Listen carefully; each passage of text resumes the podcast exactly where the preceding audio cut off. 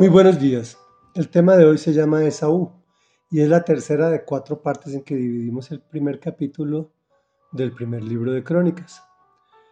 Continuamos en nuestro estudio del registro genealógico de los antepasados del pueblo de Israel, eh, quien aún no aparece en nuestros nombres de descendientes. Hoy eh, veremos los descendientes de Esaú. Y dice así, hijos de Esaú, Elifaz, Reuel, Jeús, Halán y Coré, hijos de Elifaz, Temán, Omar, Cefo, Gatán, Kenaz, Timna, Amalek, hijos de Reuel, Nahat, Sera, Sama y Misa, hijos de Seir, Lotán, Sobal, Sibeón, Ana Disón, Eser y Disán, hijos de Lotán, Ori y Omán. Timna fue hermana de Lotán, hijos de Sobal, Albán, Manahat, Ebal, Sefo y Onam, hijos de Sibeón, Allá y Aná.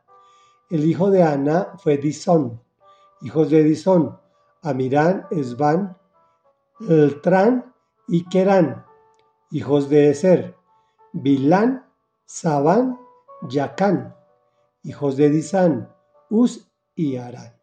Reflexión. Nuestro estudio no incluye profundidad en la parte genealógica del pueblo de Israel. Hay estudiosos que han analizado el número de generaciones entre un evento significativo y otro han encontrado similitudes y patrones matemáticos.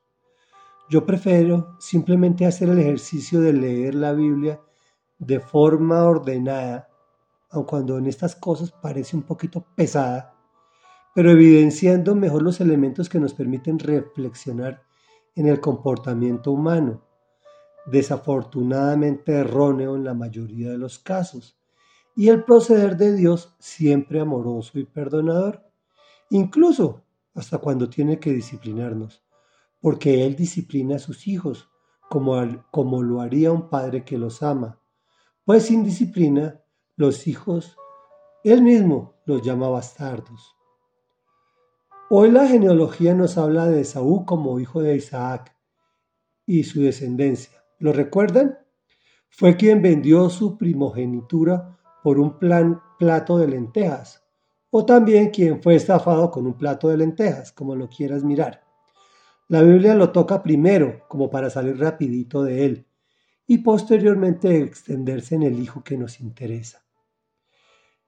El énfasis que quiero que veamos en la lectura de hoy es que hay nombres de familia, pues estamos hablando de hermanos, primos, tíos, etcétera, que hoy se mencionaron, los cuales ya vimos en nuestras lecturas pasadas como piedras de tropiezo, como enemigos del pueblo, en su salida de Egipto, en su éxodo hacia la tierra prometida. ¿Qué pasó? Oremos.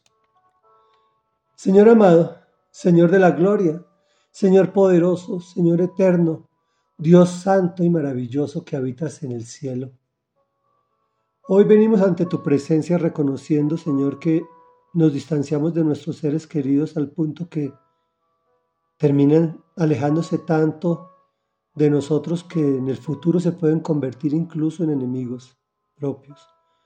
Permítenos, Señor, no dejarnos enredar por los afanes del mundo moderno y contemporáneo, con su necesidad de la subsistencia y de querer dar un mejor nivel de vida a nuestras familias y pensando que solo se puede conseguir a través del trabajo y del dinero, y desperdiciando el tiempo maravilloso que nos das en tener relaciones significativas, primeramente con nuestra familia celular, nuestro cónyuge, nuestros hijos, y posteriormente con el resto de nuestra familia.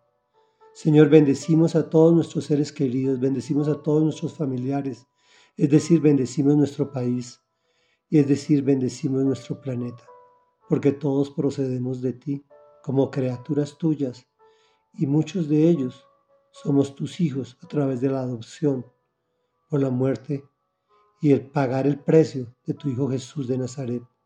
Y en su nombre hemos venido a ti, Señor. Amén y amén.